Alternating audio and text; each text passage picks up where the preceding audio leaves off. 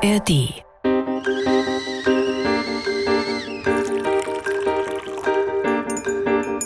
Tee mit Warum? Der Philosophie-Podcast von NDR Kultur. Und ich habe einer Freundin geschrieben, liebe Pieps, ich vermisse dich. Wir verbringen kaum noch Zeit miteinander. Wie geht es dir? Das habe ich ihr geschrieben und ich fand, das war sehr mutig von mir. Mit Denise Mbay und Sebastian Friedrich. Heute Bonusfolge Alleinsein und Einsamkeit. Eure Mails und Meinungen. Heute haben wir eine ganz besondere Folge, denn ähm, in mehrfacher Hinsicht nämlich besonders, denn ich sitze hier alleine im Studio, beziehungsweise Denise ist nicht da, Technik ist trotzdem da, Markus Ach, ich und Chris. Hier. Denise, du bist da, aber ich sehe dich nicht, weil du sitzt ganz woanders. Wo denn? Ich sitze zu Hause in meinem Schlafzimmer und ich bin auch ein bisschen verschnupft, wie man hört, und einfach krank und ich wollte dich nicht anstecken, Sebastian. Ich wäre zwar gerne mit dir gemeinsam im Studio, aber ich ähm, wollte dir nicht zumuten, auch krank zu werden. Das ist wirklich sehr freundlich von dir und es ist natürlich auch äh, geradezu heldinnenhaft, dass du trotz deiner Erkrankung dich bereit erklärt hast, heute diese besondere Folge noch mitzumachen. Das habe ich aber nur gemacht, weil ich es so schön finde, dass unser Aufruf nach Mails und Nachrichten, dass dem so schön nachgegangen wird. Und wir haben jetzt hier in dieser Folge das besondere Vergnügen, euch wirklich zu Wort kommen zu lassen. Also unsere HörerInnen, die uns ganz fleißig geschrieben haben und auch mit sehr berührenden Erlebnisberichten oder ja, Ideen zum Thema Einsamkeit und zum Thema Alleinsein uns hier beglücken heute in dieser Folge. Und es geht dann hauptsächlich in den äh, Rückmeldungen eben um unsere beiden Folgen zu Alleinsein und Einsamkeit. Wenn ihr die nachhören wollt, habt ihr die einmalige oder auch mehrmalige, eigentlich habt ihr immer die Gelegenheit, nämlich sie nachzuhören in der ARD Audiothek. Da findet ihr die Folgen zu Alleinsein und Einsamkeit und natürlich auch alle anderen Folgen von uns.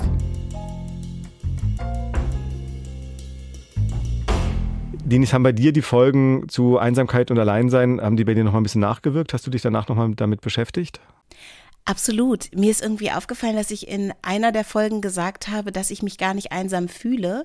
Und ja, ein paar Tage später fühlte ich mich aber einsam. Und da habe ich mich gefragt, ob dieses Gefühl von Einsamkeit, ob das immer nur eine Momentaufnahme ist. Also ich habe ja erzählt, dass ich diesen Test gesehen habe, dass man so einen Einsamkeitstest machen kann und da kam irgendwie was raus, mit dem ich nicht, mich nicht so identifizieren konnte und habe so gedacht, ich fühle mich doch gar nicht einsam.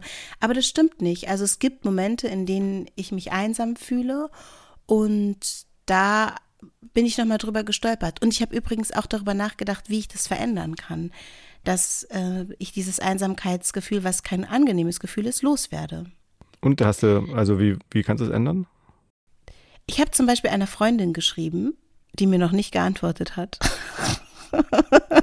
und da übrigens, da können wir dann auch noch mal über Scham sprechen, weil das ist ja auch mehrmals aufgekommen, dass die Einsamkeit irgendwie schambesetzt ist. Und ich bin auch drauf gekommen, warum das auch so ist, weil man das Gefühl hat, wenn man sich einsam fühlt oder wenn Menschen nicht mit einem zusammen sein wollen, dass dann ja irgendwas nicht stimmen muss mit, mit mir oder mit, und ich habe einer Freundin geschrieben, liebe Pieps, ich vermisse dich. Wir verbringen kaum noch Zeit miteinander. Wie geht es dir?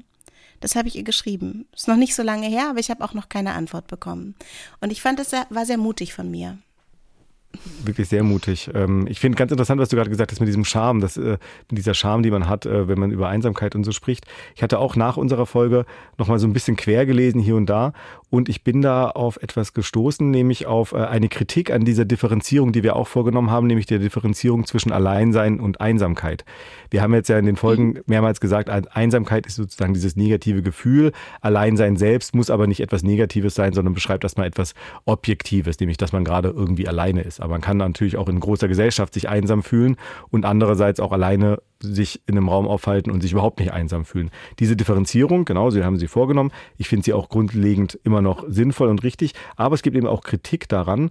Und die Kritik habe ich gefunden bei ähm, dem Buch Allein von Daniel Schreiber, Schriftsteller und Autor. Das Buch ist mhm. 2021, glaube ich, erschienen beim Hansa Verlag. Also er sagt, dass ähm, heute Einsamkeit ja häufig als ähm, ein persönliches Versagen gedeutet wird. Also wir leben ja, das fand ich sehr nachvollziehbar, diesen Gedanken von ihm, also wir leben ja in einer Gesellschaft, in der zum Beispiel auch sowas wie Arbeitslosigkeit dann immer so als individuelle Schuld verhandelt wird. Ah, es geht dir schlecht, da bist ja. du wohl selbst dran schuld, da hast du dich wohl nicht genügend angestrengt und so weiter.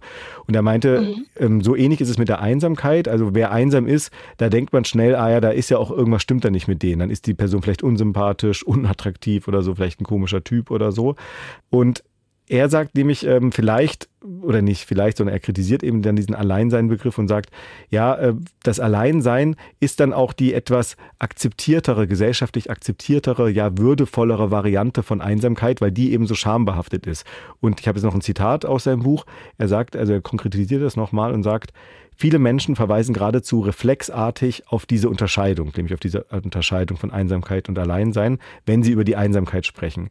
Und gerade in dieser Reflexhaftigkeit verbirgt sich manchmal Scham. Eine Scham, die Menschen davon abhält, ihre Einsamkeitsgefühle zu zeigen.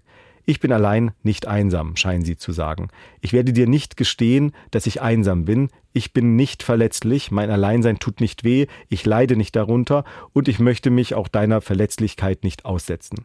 Sie erinnert mich zu sehr an meine eigene. Bitte sag, dass du allein und nicht einsam bist finde ich einen ganz interessanten Gedanken, der mich dann dachte, also ich habe tatsächlich nochmal nachgedacht, ob es so sinnvoll ist, so immer diese starke Trennung äh, von Alleinsein und Einsamkeit zu machen. Ja, vielleicht hat Daniel Schreiber mich ertappt, ne? weil ich habe, also ich, wir haben das ja auch tatsächlich sehr deutlich unterschieden, Alleinsein und Einsamkeit. Und ich habe ja auch gesagt, ich fühle mich nicht einsam. Ich würde jetzt mal die erste Nachricht vorlesen, die wir bekommen haben. Und zwar äh, ist das eine Nachricht, die wir bei Facebook bekommen haben. Und zwar von Henning. Henning schreibt, wir leben nicht mehr in belastbaren Gemeinschaften. Wer sich zum Beispiel durch Krankheit eine Zeit nicht einbringen kann, landet in der Einsamkeit. Man muss sich ein Umfeld zurückerobern, ja verdienen. Das schafft nicht jeder, je älter, desto schwieriger. Ich fand das einen interessanten Punkt, den er da genannt hat. Also ähm, zum einen dass es wohl im Alter schwieriger ist. Da gibt es äh, Erhebungen, die sagen, ja, tatsächlich ist es so. Äh, über 80-Jährige oder also äh, Rentenalter ist ein, ist ein Faktor, aber auch dann, wenn man über 80 ist, dass da die Einsamkeit wohl steigt. Aber es gibt es auch gleichzeitig bei ähm, jungen Menschen, also 20 bis 30-Jährigen. Ja, ich finde es total, also es ist so richtig ins, ins Herz zu sagen, man muss sich einbringen, um Gemeinschaft sich zu verdienen.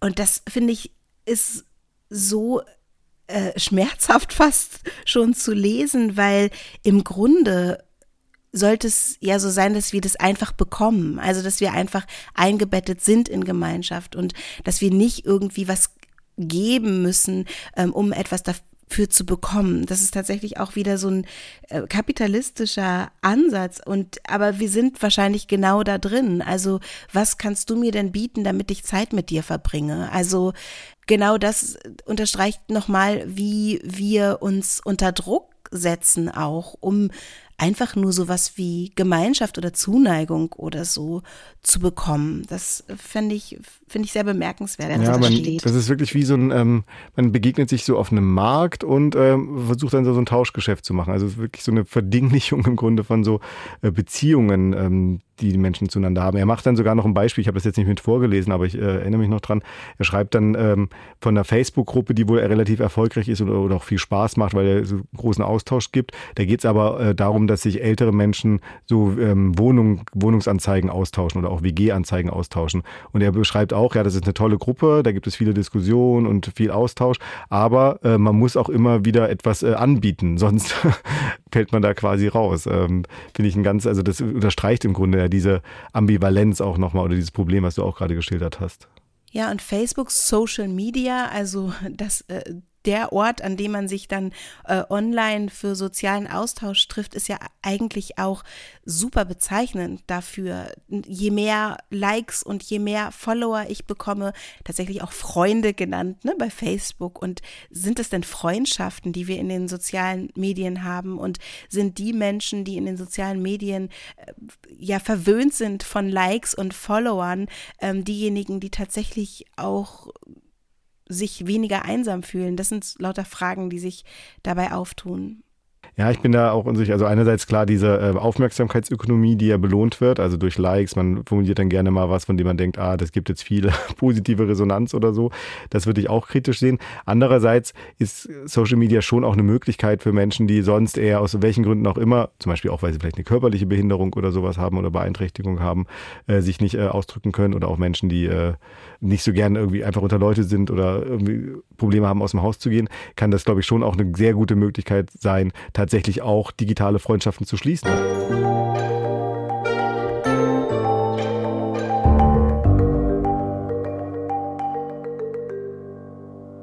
Und es gibt ja auch Orte, an denen man jetzt nicht so viele Kontakte trifft. Äh, zum Beispiel kleine Ortschaften, Dörfer, ähm, in denen man nicht so viel Auswahl an Personen hat. Und vielleicht ist da Social Media auch ein wichtiger Punkt, aber natürlich auch das Engagement von den Menschen, die dort leben. Und da haben wir gleich zwei zu Gast.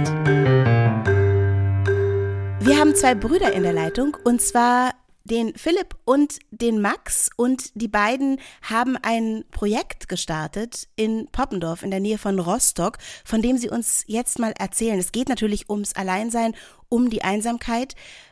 Max, magst du mal erzählen, was macht ihr da in Poppendorf? Das mache ich total gerne. Ja, gemeinsam mit meinem Bruder Philipp haben wir einen alten Schweinestall übernommen, der freundlicherweise schon von unserem Verpächter komplett ausgebaut wurde mit ganz vielen Fördermitteln.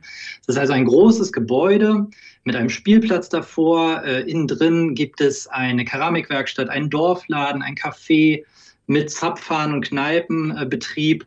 Es gibt dort ein Malatelier und verschiedene andere Dinge.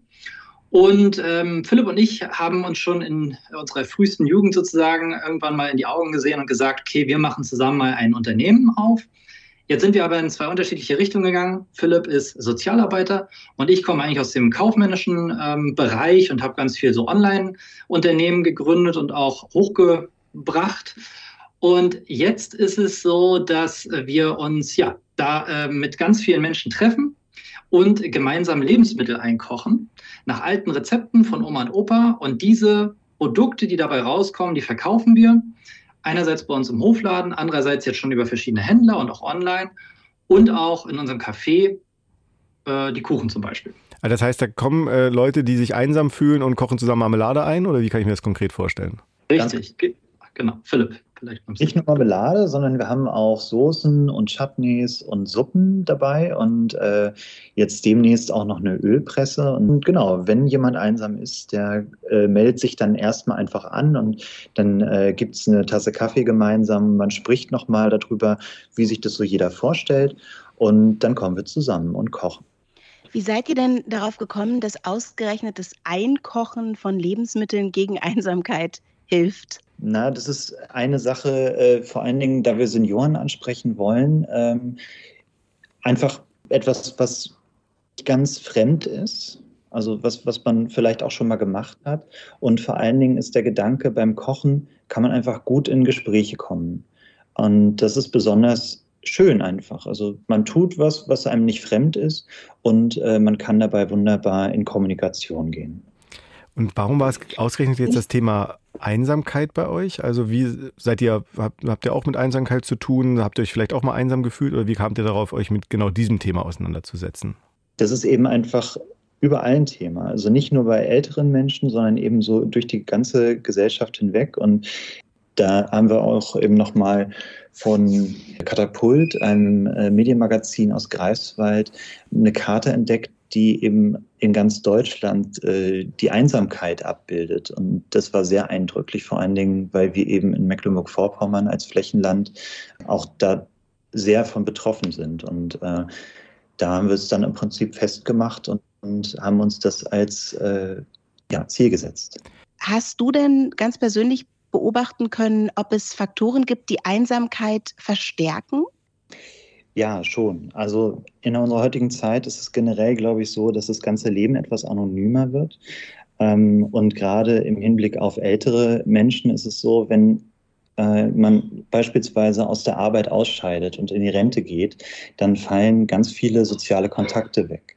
Das heißt, den, die Mehrzahl der Stunden am Tag beschäftigen sich die sozialen Kontakte, die man vorher in der Arbeit hatte, weiterhin mit Arbeit und man selbst fällt dort eben raus und muss seine Zeit da eben anders gestalten. Und wenn eben nicht der ganze Freundeskreis schon vorher in die Rente gegangen ist, dann kann es da auf einmal zur Einsamkeit kommen, also einfach zu einsamen Zeiten. Und natürlich in den Bereichen, in denen ich vorher war, äh, Krankheit macht eben auch einsam. Und ähm, ja, da ist manchmal wirklich schwer rauszukommen. Und gerade jetzt auch in der ländlichen Region, wir haben äh, seit einigen Jahren das Problem der Landflucht in die Städte. Das heißt, diejenigen, die auf dem Land bleiben, die kann es eben auch treffen mit der Einsamkeit, weil eben einfach auch die Auswahl der sozialen Kontakte geringer wird. Das ist ganz interessant, weil wir hatten äh, vorhin schon über, ein, über eine Nachricht äh, gesprochen, die uns ein Hörer geschickt hat oder bei Facebook zumindest geschrieben hat. Und er äh, benennt genau das, was du gerade auch beschrieben hast. Also wer sich, er schreibt, wer sich zum Beispiel durch Krankheit eine Zeit nicht einbringen kann, landet in der Einsamkeit. Je älter, desto schwieriger. Nun zeigen auch das Studien, dass ähm, Einsamkeit bei älteren 70, 80-Jährigen und darüber häufiger auftritt als jetzt im mittleren Alter, aber auch in der Gruppe von so 20- und 30-Jährigen. Und wenn ich auch an ähm, Berichte über Ostdeutschland denke, auch gerade auf den äh, eher ländlichen Gebieten, da ähm, soll es ja auch äh, Probleme geben äh, von Einsamkeit junger Männer beispielsweise.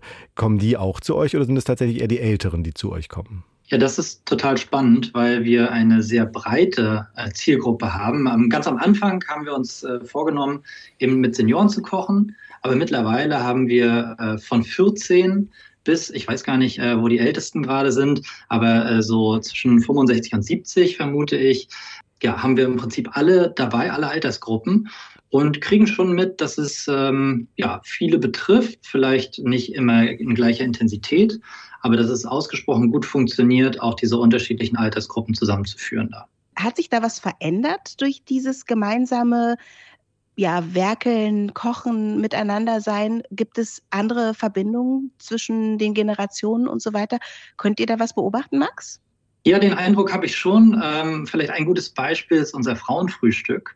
Ähm, das wurde von einer Dame aus dem Ort wieder ins Leben gerufen. Das gab es schon mal im Vorfeld. Und da äh, treffen sich eben auch alle Generationen. Wir sind dafür der Ort. Wir richten das Ganze kulinarisch sozusagen aus. Aber den Inhalt des Tages oder dieses Frühstücks, das füllen natürlich äh, alle aus dem Dorf und auch die, die eben von weiter weg dazukommen, weil es so schön ist. Philipp, du bist ja Sozialarbeiter. Ähm, Habt ihr da auch äh, dezidiert sozialarbeiterische Angebote? Also sprecht ihr mit den äh, Menschen, mit denen ihr arbeitet, über ähm, Einsamkeitserfahrungen oder gebt ihr auch Hinweise und Tipps, falls ihr den Eindruck habt, dass sie sich wirklich in einer richtigen Krise befinden? Also wie, wie arbeitet ihr da äh, sozialarbeiterisch? Also ähm, das ist in jedem Fall ein großes Angebot, was wir hier auch haben. Und äh, das heißt, die Menschen können einfach denn mich auch direkt ansprechen, wenn es tatsächlich Probleme oder Lebensumstände gibt, die, ähm, wo wir nochmal auch im, im äh, 1 zu 1 sozusagen auch direkt äh, helfen und unterstützen können. Ansonsten ähm, vermittle ich aber eben auch gerne an die richtige Stelle oder äh, schaue nochmal über einen Rentenantrag drüber oder, oder, oder. Und äh, das ist eben einfach auch mein Handwerkszeug, was ich da mitbringe und natürlich aber auch die Beziehungen zu gestalten, die hier eben einfach auch entstehen, beziehungsweise auch Charaktere auch einfach aufeinander zuzuführen. Ne? Also wir sind viele Menschen, die eben sich hier treffen und äh, da, wo Menschen sich treffen, kann es ja eben auch mal zu Konflikten kommen. Und da einfach dann auch mit äh, solchen Situationen umzugehen, da sehe ich mich in jedem Fall auch in meiner sozialpädagogischen Arbeit. Ich finde es da ähm, interessant, dass ihr jetzt ja einen Laden habt, also einen Laden, bei dem ihr auch etwas verkauft. Ist es äh, ein Stück weit notwendig, dass man auch in der Gesellschaft, in der ja äh, der Warenverkauf ja doch relativ zentral ist, dass man eben diese Komponente auch mit aufnimmt, um Leute aus der Isolation zu befreien? Na, das hat zwei Ebenen. Ähm, zum einen ist es so, dass wir gerne Werte einfach auch schaffen wollen, also auch mit den Menschen, die wir dort ansprechen. Der Stolz, etwas äh, gemacht zu haben, wo Menschen kommen und wiederholt auch ihr Geld für ausgeben, das ist ein unheimlich großes Lob. Und dieses Lob tut wirklich, wirklich gut. Das ist das eine. Und die andere Ebene, die wir gerne damit eben auch bedienen wollen, ist eben, dass wir eine Selbstständigkeit damit schaffen. Das heißt, wir sind unabhängig und wollen eben auch so unabhängig, wie wir das eben jetzt aufgebaut haben, dieses soziale Angebot eben auch anbieten. Also die Sache mit der Unabhängigkeit leuchtet mir komplett ein. Den ersten Aspekt, da bin ich, bin ich mir nicht so ganz sicher, ob, ich, ob mich das ganz überzeugt, weil ist es nicht auch ein Stück weit sinnbildlich, dass ähm, die Einsamkeit überwunden werden soll, indem man Werte schafft, wie du auch gesagt hast. Also wäre es nicht auch denkbar, dass man das nicht tut, jetzt unabhängig von diesem Punkt der Unabhängigkeit, den ich, wie gesagt, ähm, total valide finde. Ja, ähm, das kann ich gut verstehen. Das ist äh, ein bisschen schwierig, weil ich möchte damit nichts verurteilen. Äh, es ist so, dass ich eben auch in einigen Einrichtungen war, wo eben Menschen ein Mandala zum Beispiel zum Ausmalen gegeben wurde, um Zeit zu überbrücken oder Zeit zu füllen. Und dieses Mandala ist eben dann, wenn es ausgemalt war, in einer Schublade gelandet und wurde eben nicht mehr angeguckt, wurde nicht aufgehangen und irgendwann wurde es entsorgt. Und das ist eben der Punkt, an dem wir gerne einfach auch wollten, dass es nicht dieses, dieses Beschäftigungsangebot ist, sondern eben darüber hinaus etwas Wertvolles ist. Mich würde jetzt zum Abschluss nochmal interessieren, inwieweit ihr Ergebnisse auch eurer Arbeit seht. Jetzt nicht ähm, nur quantitativ, äh, ob da jetzt viele Leute kommen, sondern habt ihr auch die Beobachtung gemacht, dass da ja auf dieser zwischenmenschlichen Beziehungsebene, auf der Ich-Du-Beziehung, dass da was entsteht, vielleicht auch Reibung entsteht, vielleicht auch Diskussionen entsteht, vielleicht aber auch Freundschaften? Ja, in jedem Fall. Also ein Beispiel äh, von mehreren ist es äh, eine Seniorin, die uns besucht. Ähm, die erzählt immer mal wieder, dass sie eben schon seit zwei Jahrzehnten im Ort wohnt, aber vorher noch nie so viele Menschen hier aus dem Ort gekannt hat. Und äh, ganz besonders interessant ist eine Spaziergehrunde, die sie mit äh, einem äh, unserer jüngeren ähm, Ehrenämtler aufgenommen hat. Die gehen jetzt, ich glaube, wöchentlich mindestens zweimal durch den Ort spazieren, abends noch. Und ja, da hat sich zum Beispiel eine von mehreren guten Freundschaften entwickelt. Ich finde, das ist ein total schönes Schlusswort. Vielen Dank, Max und Philipp, äh, für die Einblicke auch in euer Projekt. Es gibt auch eine Homepage, wer sich das nochmal angucken möchte, bio24.de. Danke, dass ihr euch die Zeit genommen habt. Sehr gerne. Vielen Dank, dass wir dabei sein durften. Bis dann. Tschüss. Tschüss.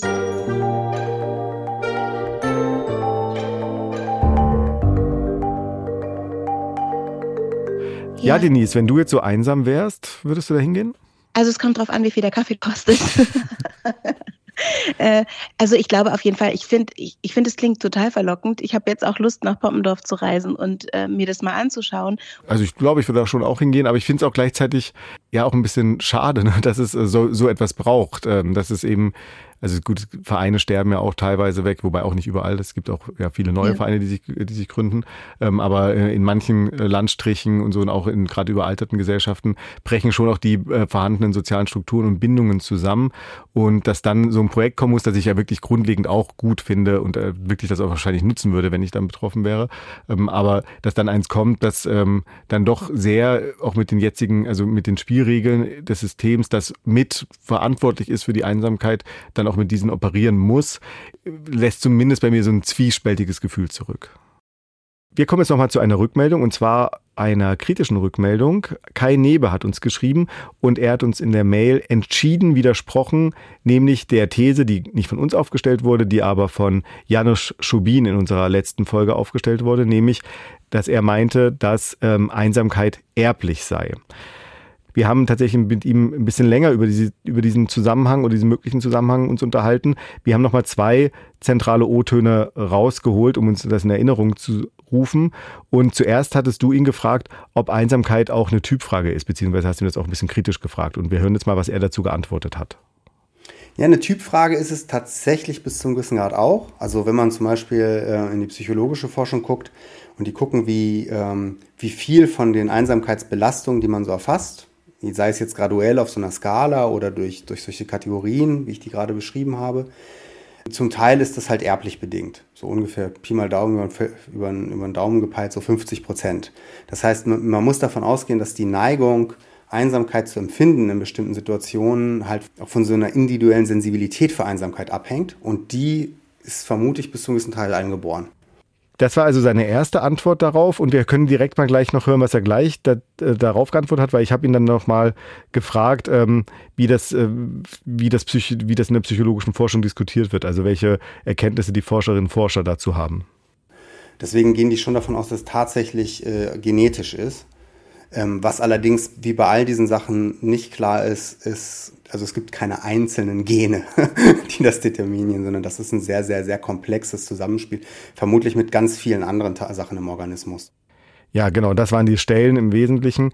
Also das ist tatsächlich ja auch so, dass in dem Moment ich auch so ein bisschen gedacht habe, oh, das ist ja äh, interessant, erblich bedingt. Darauf wäre ich jetzt irgendwie so überhaupt nicht gekommen. Und ich habe mich gefragt, ob in diesen Studien zum Beispiel auch herangezogen wurde, welche anderen Bedingungen die Menschen noch haben. Also zum Beispiel, glaube ich, kann man sehen, dass Leute, die ähm, eine Migrationsgeschichte haben, ein anderes Einsamkeitsempfinden haben. Ich kann mich auch noch erinnern, wie wir uns da äh, angeguckt haben. Da saßen wir ja noch in einem Studio und konnten uns angucken, während wir äh, gesprochen haben.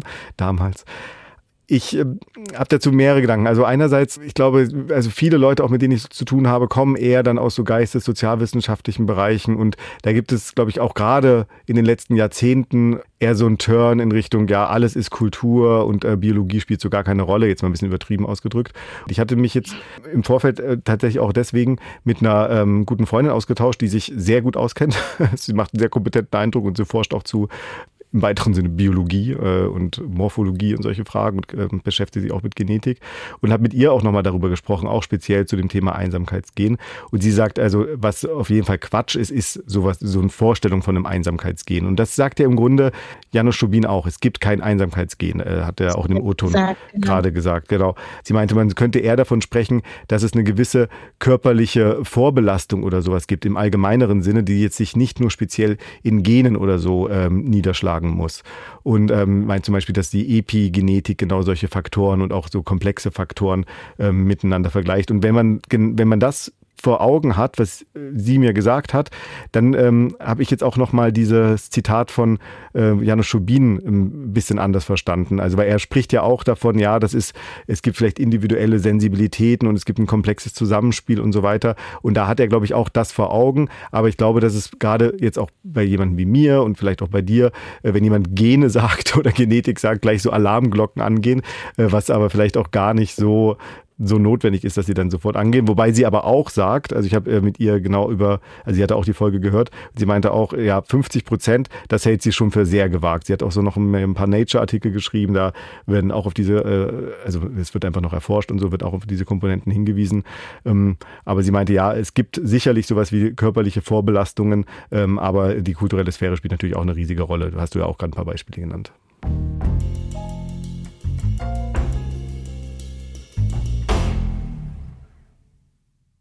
Ich war übrigens gestern bei einem Panel ähm, im Theater und da ging es eigentlich darum, wie wir miteinander arbeiten wollen. Es geht schon wieder um Arbeit, es geht immer ums Arbeiten. Und da ist mir auch aufgefallen, dass so wir kamen irgendwann an den Punkt, dass bestimmte Zugänge äh, zu bestimmten Räumen, also wir waren ja im Theater, einfach nicht gegeben sind. Ähm, und dazu haben wir auch einen Brief bekommen, der mh, sehr, sehr ausführlich ist und total ähm, berührend von einer Hörerin, den ich total gern vorlesen würde. Äh, dann komme ich später nochmal aufs Theater. Ja, du meinst bestimmt die Mail von Cornelia Töth. Die hatte uns nämlich geschrieben. Ähm, ich kann mich auch noch sehr gut an diese Mail erinnern. Du wirst jetzt ja wahrscheinlich nur einen Auszug daraus vorlesen. Ich kann noch mal sagen, sie hat äh, sich äh, vorgestellt, sie ist 68, ähm, seit fünfeinhalb Jahren Witwe und seit äh, sechs Jahren stolze Besitzerin eines umgebauten T5s, also äh, umgebaut als Wohnmobil. Und mit dem ist sie so ein bisschen rumgefahren. Genau, und sie hat uns ganz am Ende äh, gefragt äh, oder geschrieben, herzliche Grüße und ich hoffe, mein Brief langweilt euch nicht, absolut nicht. Wir haben uns total gefreut über diesen sehr offenen ähm, und sehr, ja, privaten und auch persönlichen Brief, der ganz, ganz viele äh, spannende Momente hat, über die man äh, nachdenken kann. Und ich würde jetzt einfach mal einen Auszug daraus vorlesen. Sie spricht davon, dass sie gerne in die Oper geht und äh, ihr Mann damals, äh, nun ist sie seit fünf Jahren verwitwet, der äh, hat gesagt, das Gejaule musst du dir ohne mich anhören. Und sie fragte dann Freundinnen, ob die vielleicht mitkommen möchten in die Oper. Aber fast alle waren in Partnerschaften und es gab immer nur so vage Antworten. Vielleicht, ich melde mich, äh, könnte klappen. Oder ich muss mal sehen, ob mein Partner was geplant hat. Was ich total interessant finde, weil nämlich diese Partnerschaften anscheinend andere soziale Kontakte äh, dann irgendwie ja unterbunden haben oder die nicht so richtig zustande kommen, äh, kamen. Ich lese jetzt mal vor. Ich wollte in Carmen. Die Oper wurde in unserem Theater gespielt. Ich rief im Kulturbüro an und bestellte mir eine Karte, 10.30 Uhr an der Abendkasse abzuholen. Ich machte mich schick. Das war in den 80ern noch so, wenn man ins Theater ging. Dann stand ich, Mutter Seelen allein, vor diesem großen Gebäude. Gedanken wie, was sagen die Leute, wenn ich alleine dort reinkomme? Oder denken die, ich habe mich von meinem Mann getrennt? Oder hat die keine Freunde? ging mir durch den Kopf. Ich ging in Richtung Kasse und wieder ins Auto. Richtung Kasse und wieder ins Auto. Dann habe ich mir klar gemacht, dass wenn ich es jetzt nicht schaffe, ich nie etwas allein machen werde, was mir aber wichtig ist. Ich ging hinein und hatte einen wunderbaren Abend. Von da an machte ich viel allein. Ich hatte einen Dackel, mit dem war ich wöchentlich auf dem Hundeplatz. Es war toll und wir waren ein echtes Dreamteam.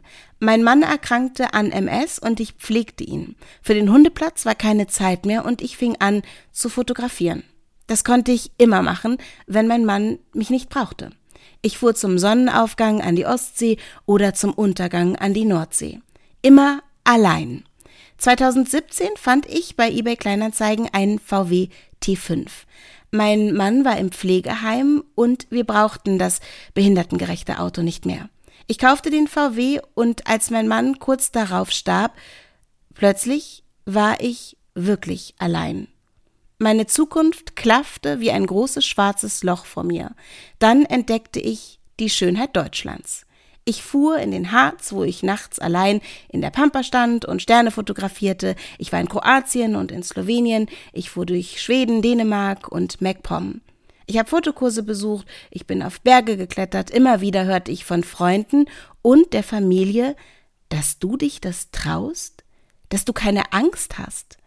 Ich habe Angst, aber die überwinde ich.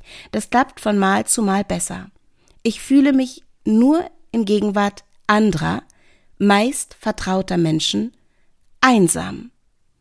Mein Mann und sein ehrliches und bis zum Schluss anhaltendes Interesse an mir und meinem Leben fehlen mir.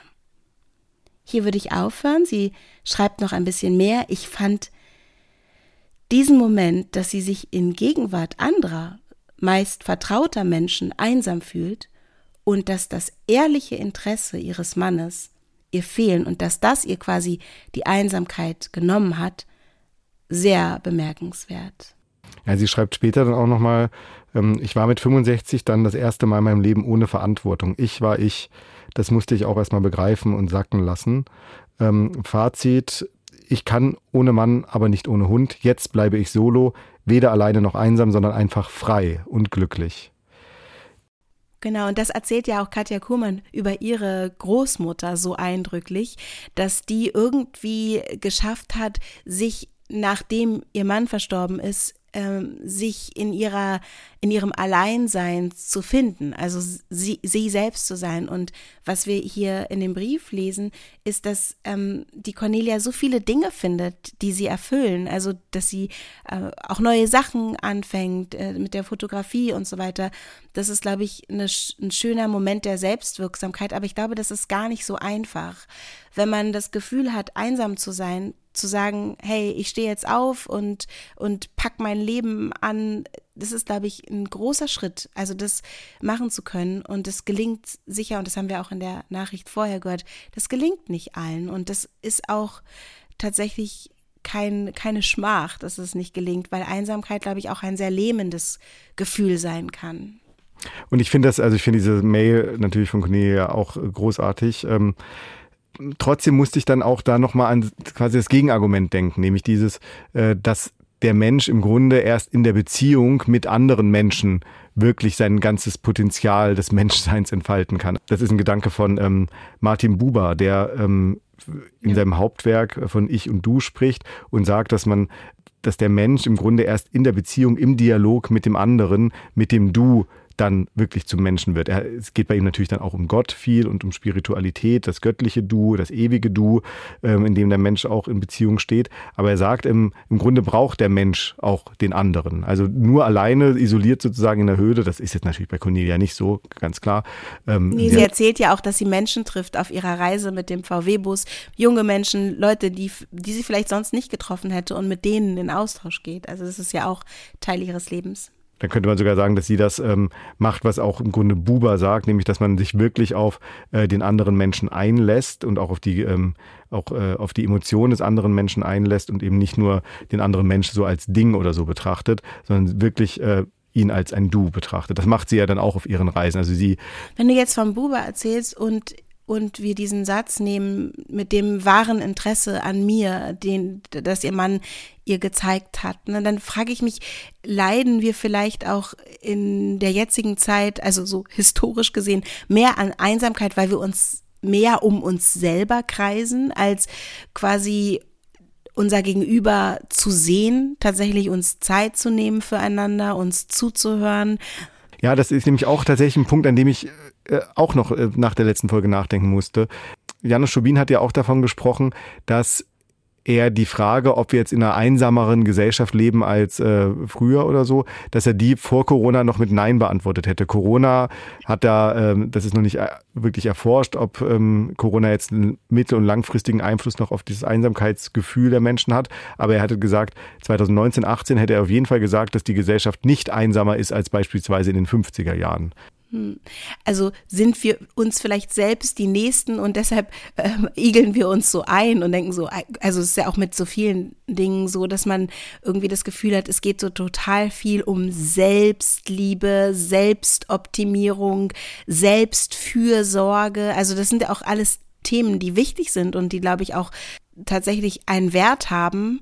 Aber von dort ausgehend sollten wir uns auch um andere kümmern. Und deshalb sind so zum Beispiel so, also ich glaube tatsächlich auch aus ganz egoistischen Gründen, nämlich weil uns das glücklich macht. Deshalb sind zum Beispiel auch so ja so freiwilligen äh, Dienste oder so so wichtig, das Ehrenamt, ähm, eine Möglichkeit, nicht nur für andere da zu sein, sondern eben auch für sich, weil man in Verbindung ist, weil man im Austausch ist und nicht nur, um für sich selber irgendwie was anzuhäufen oder besser dazustehen, sondern tatsächlich, um für andere da zu sein, um das Du zu sehen in seiner Gänze oder so.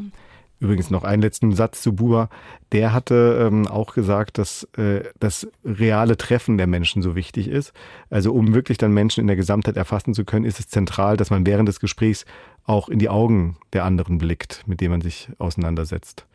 Genau, das ist uns jetzt nicht gelungen und ich habe auch gemerkt, dass dieses Gespräch anders war als die anderen. Es war ein bisschen anstrengender als sonst, weil wir uns sonst ja irgendwie in dem Raum auch spüren. Auch selbst wenn wir uns jetzt nicht angucken würden, bist du da und ich und ich spüre irgendwie so deine Vibes und wo es jetzt so lang geht und so. Und das ist jetzt über über die Distanz anders. Und das haben ja wir alle äh, auch erfahren mit eben Videokonferenzen und so Dinge, die jetzt ganz selbstverständlich Teil unseres Lebens geworden sind, da gab es dann irgendwie während der Pandemie und auch jetzt dann diese ähm, Zoom-Fatigue, also so richtig Wörter dafür, dass wir eigentlich müde sind davon, uns nur noch über den Bildschirm zu sehen.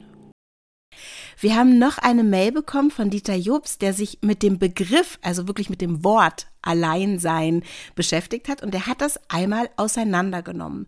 Alleinsein, all ein sein. Das kann auch bedeuten, so schreibt er, mit dem All eins sein. Wobei er mit dem All das Universum, äh, Universum meint und er schreibt auch, dass er das als sehr, äh, als etwas sehr Positives sieht. Also mit dem All eins sein. Ja, ich fand das irgendwie ganz, äh, also zuerst natürlich erstmal nett und witzig. Ähm, und dann, das lag vielleicht auch daran, dass ich dann nochmal kurz bei Buba da so reingeschielt hatte.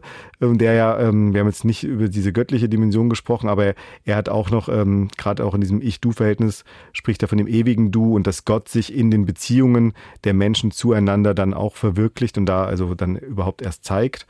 Als jemand, der also nichts mit äh, Spiritualität eigentlich zu tun hat und auch mit Religion nicht, ich war, also bin auch nicht getauft und also gar nichts, mache mir doch in letzter Zeit immer häufiger auch Gedanken über diese, also über Auswirkungen der Säkularisierung der Gesellschaft und bei dem Alleinsein und All-Eins-Sein musste ich genau an diesen Aspekt denken. Und ich weiß nicht genau, ob ich den jetzt richtig gut hier rüberbringe, aber ich probiere es mal, weil ich ihn selbst noch nicht ganz äh, begrifflich äh, fassen konnte. Also ähm, wenn er von dem All spricht, also da spricht er von der Unendlichkeit ja ein Stück weit auch. Und die Unendlichkeit, würde ich sagen, ist ja schon ein zentraler Punkt, warum Menschen sich zu ähm, mit auch sowas wie Gott beschäftigen. Also auch, wo geht man selbst hin, wenn man stirbt? Also was ist dann eigentlich mir das Nichts? Und äh, Nichts und Unendlichkeit scheinen ja sehr auseinander zu, also entgegengesetzt zu sein, aber gehören ja eigentlich doch relativ nah zusammen. Und ich frage mich, ob es vielleicht auch einer der Gründe für das heutige vielleicht auch stärkere Alleinsein und Einsamkeitsgefühl gibt, dass man sich dadurch, dass so etwas wie Religion und Spiritualität und Gott vielleicht eine etwas geringere Rolle in der Gesellschaft spielt, dass man sich vielleicht auch ein wenig allein in der Zeit fühlt. Also allein in der Zeit so gesehen, dass ähm, wenn ich an den Gott glaube und vielleicht auch an sowas wie ein Jenseits, dann ähm, ist mit dem eigenen Tod nicht Schluss, sondern irgendetwas kommt noch irgendwie. Aber wenn das ja nicht mehr da ist, also wenn ich hier, ähm, also so wie ich es auch sehe, also sehr säkular unterwegs bin und nicht glaube, dass, äh, äh, oder äh, nicht religiös unterwegs bin und nicht glaube, dass danach was kommt, dann kann das ja auch ein Gefühl von Einsamkeit hervorrufen, wenn ich zum Beispiel an eine ganz weite Vergangenheit denke, mit der ich nichts zu tun habe, oder auch eine ganz weite Zukunft denke.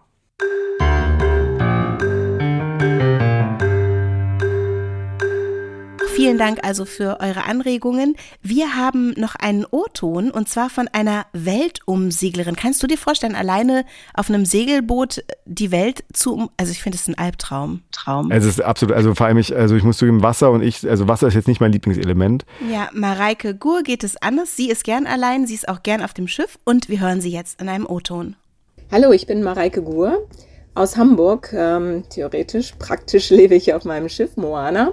Und zwar derzeit in der Karibik. Ähm, theoretisch alleine, praktisch, aber kommen mich immer wieder Leute besuchen. Ich habe Gäste, denen ich ähm, das Leben an Bord zeige, mit denen wir schöne Ecken besuchen und äh, ich dabei auch immer weiterfahre. Und dieses Alleine sein ist daher eigentlich für mich eher erholsam, so empfinde ich es zumindest als dass es irgendwie eine Bürde wäre. Es ist tatsächlich allerdings schwer, diese ganzen Arbeiten, Entscheidungen und das ähm, ganze Unternehmen dieses Schiffes ganz alleine zu machen. Das ist etwas, was mich schon manchmal belastet. Auf der anderen Seite, wenn ich Leute an Bord habe, ist viel Leben da, das ist schön, aber eben auch eigentlich noch mehr Arbeit. Und ähm, dementsprechend bin ich dann, wenn alle abgereist sind, auch immer wieder ein bisschen froh, das Boot für mich zu haben, mal mal durchzuatmen. Ist meine Möglichkeit überhaupt, ähm, dieses Leben zu führen, diese Reisen zu machen. Häufig wünsche ich mir schon auch, das nicht alleine machen zu müssen.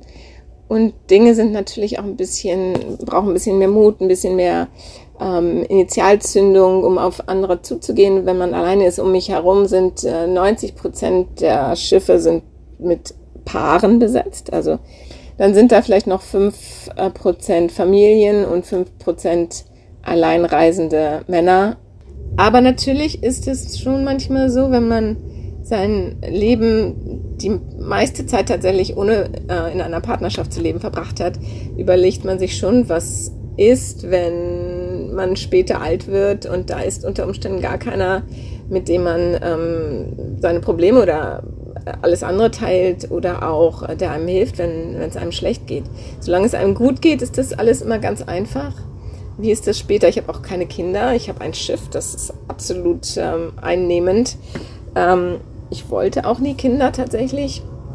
Bereue das auch nicht. Aber ich frage mich schon manchmal, ob ich das vielleicht später bereuen könnte. Das hört sich dann aber für mich immer wieder ganz, ganz schrecklich egoistisch an, denn warum sollte man Kinder bekommen nur oder auch eine Partnerschaft eingehen, nur um später vielleicht nicht alleine zu sein? Und ich glaube, dem Thema stelle ich mich dann, wenn es soweit ist. Also wahrscheinlich ist ein Schlüssel,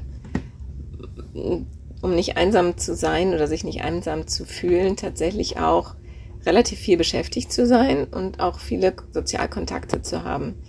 Ähm, ich will nicht sagen, egal wie tiefschürfend diese Sozialkontakte sind, aber Ähm, natürlich braucht man wirklich Leute, mit denen man ins Detail gehen kann, aber gleichzeitig ist auch der Austausch mit vielen Menschen, ähm, egal ob es jetzt an der Kasse im Supermarkt ist oder an einem Kiosk, wie ähm, neulich beschrieben, oder ob es einfach Menschen in meinem Umfeld sind, ähm, das hat schon viel damit zu tun. Dementsprechend ähm, ist die Frage, wo lebt man? Lebt man in einer Gesellschaft, in der so etwas möglich ist? Ähm, oder lebt man vielleicht weit entfernt auf dem Lande? Dann wird es natürlich ein bisschen schwerer. Ich merke aber auch immer mehr, ähm, dass Deutschland ein Land ist, in dem es schwer ist, Sozialkontakte äh, und wenn es nur oberflächliche sind, zu erhalten, zu bekommen, zu, äh, ich weiß nicht, das richtige Wort fällt mir gerade nicht ein. Denn äh, in anderen Ländern ist es ganz anders. Die Leute gehen auf einen zu und äh, man kommt viel einfacher in Kontakt. Und das finde ich sehr bedenklich, ähm, denn unsere familiären Strukturen lösen sich ja zunehmend auf. Und wenn die Menschen dann nicht in ähm, der Familie aufgefangen werden, weil die vielleicht nicht mehr da ist, dann wird es schwierig. Ähm, je älter man wird, glaube ich, umso schwieriger überhaupt noch neue Kontakte zu knüpfen. Ich habe natürlich das ganz große Glück und ich glaube, das ist auch ähm, einer der Hauptgründe, warum ich das tun kann, was ich mache. Eine Familie im Hintergrund zu haben, die immer da ist, ein, eine Basis in Deutschland, ein Rückhalt, der mir auch immer wieder gesagt hat, Reisen ist gut, Reisen ist in Ordnung, äh, das ist jetzt kein Hirngespinst, sondern unterstützt worden bin von meiner Familie. Ich glaube, das gibt ganz, ganz viel Sicherheit und man kann sich ähm, entfernen, wenn man weiß, man kann zurückkommen. Wenn man das nicht hat, und ich habe ein paar Freunde, ähm, die sehr früh ihre Eltern verloren haben, da ist kein Rückhalt und da ist dann auch ganz, ganz schwer, eine eigene Stabilität zu finden. Das äh, sehe ich immer wieder und daraus resultiert dann natürlich auch eine Einsamkeit, die schwer aufzufangen ist.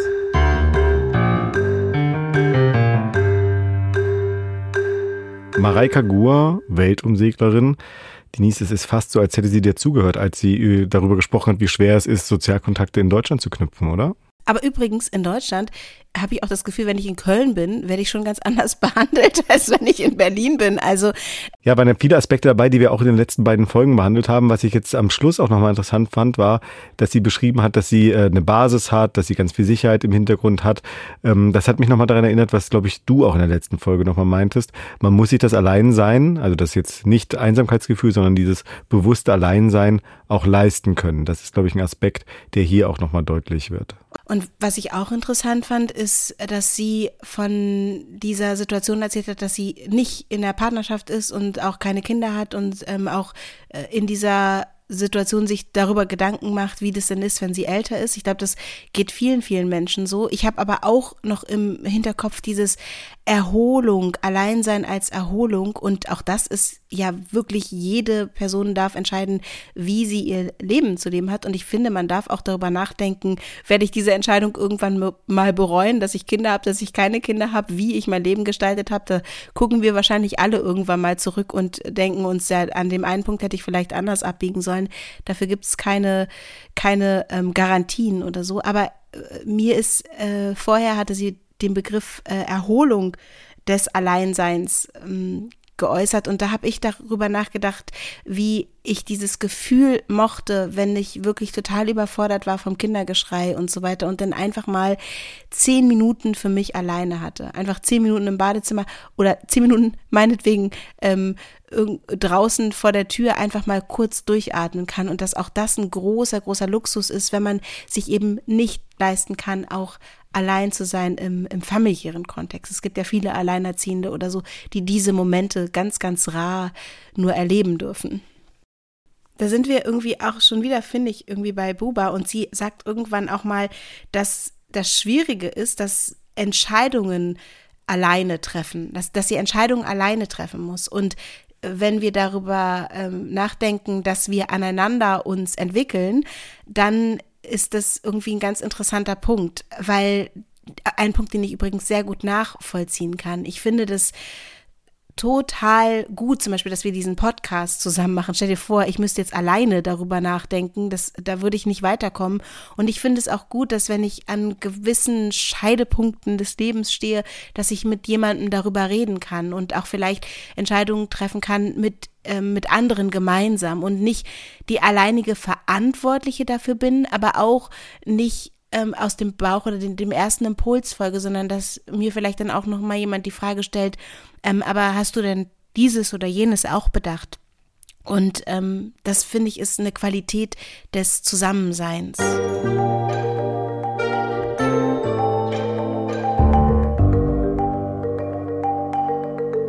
Das war also unsere Reaktionsfolge, Reaction-Folge. Wir haben uns mit euren ähm, Mails, mit euren Zuschriften und auch mit euren Audiobotschaften auseinandergesetzt und auch äh, über Poppendorf gesprochen. Es hat mir, auch wenn ich hier alleine saß, ähm, großen Spaß gemacht. Und dir?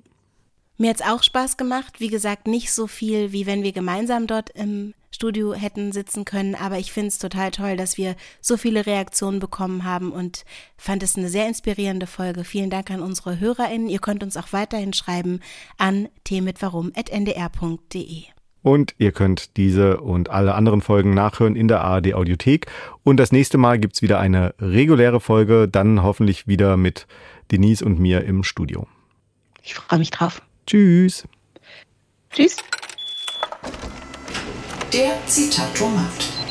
Mir könnte gar nichts Lieberes passieren, als von Zeit zu Zeit sechs Wochen allein zu sein. Paula Modersohn-Becker, deutsche Malerin und Philosophin.